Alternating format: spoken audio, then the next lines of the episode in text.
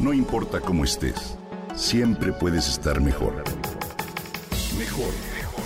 Con Reavivadas.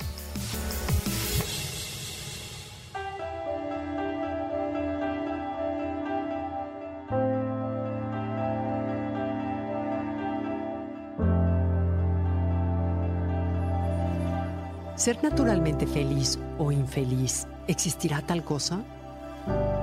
¿Y si un individuo se considera infeliz, puede cambiar? Todos lo hemos comprobado. Hay personas que parecen estar siempre felices, no importa cuándo, en dónde o con quién se encuentren. Sin necesidad de estímulos externos, la energía que emana de ellas es siempre positiva. Pero, ¿naces o te haces? Las investigaciones muestran que en un nivel inconsciente, la mente de algunas personas tienden naturalmente a enfocarse en una visión optimista de los demás y de la vida. Ellas perciben y recuerdan con mayor facilidad los aspectos positivos. A este sesgo los científicos le llaman el efecto Poliana.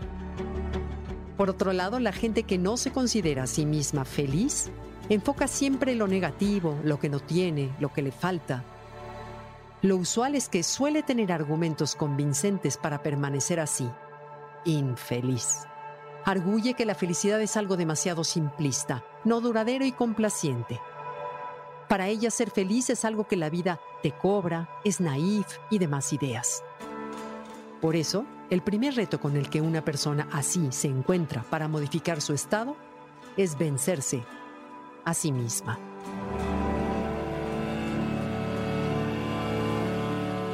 El profesor psiquiatra Michael Argyle de la Universidad de Oxford, quien ha dedicado su vida a investigar el tema de la felicidad, publicó un estudio realizado por la BBC de Londres en el que revela que las personas felices tienen varias cosas en común que la gente normal no tiene. Un grupo amplio de buenas relaciones que incluye, por lo menos, una muy cercana, además de una red de amigos o relaciones próximas. Un trabajo que disfruta y encuentra retador actividades recreativas que le satisfacen, una personalidad especial, sabe lo que quiere de la vida y le da sentido. Las personas felices tienden a ser extrovertidas antes que introvertidas. Asimismo, son muy optimistas, asumen que todo estará bien y solo recuerdan las cosas buenas del pasado. Si algo sale mal, no se culpan a sí mismas, Puede que culpen a otros o a las circunstancias, mas nunca se culpan a sí mismas del modo en que lo hacen las personas infelices. Por otro lado, no se imponen metas imposibles de obtener, por lo que no se frustran por la brecha que hay entre sus aspiraciones y sus logros. Tienen buenas habilidades sociales y suelen ser más cooperativas, más asertivas. Confían en que, si conocen a una persona, se llevarán bien y se divertirán con ella, y de hecho, así sucede.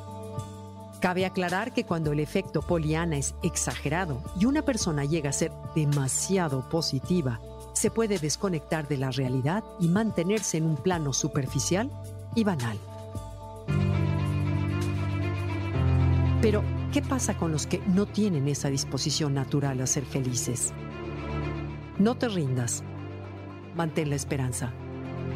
La personalidad hasta cierto punto se nos da en el nacimiento y hasta cierto punto es adquirida en la niñez. Pero no es algo que se tenga para toda la vida. Se puede cambiar. Esto nos dice el doctor Michael Argyle.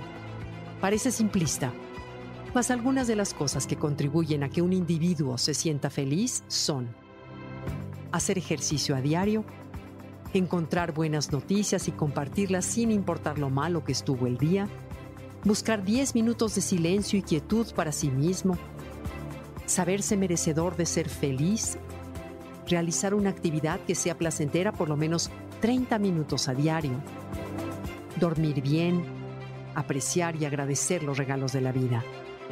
¿Por qué es importante explorar el tema? Sencillamente porque ser feliz es una decisión surge del interior. Esto es lo más importante, por lo que podríamos concluir que está en mí, en ti y nada más en mí y en ti el ser naturalmente felices.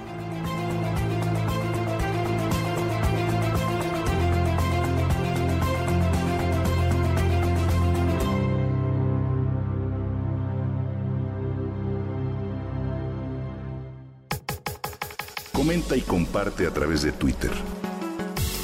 No importa cómo estés, siempre puedes estar mejor. Mejor, mejor, mejor. Con Gaby Vargas.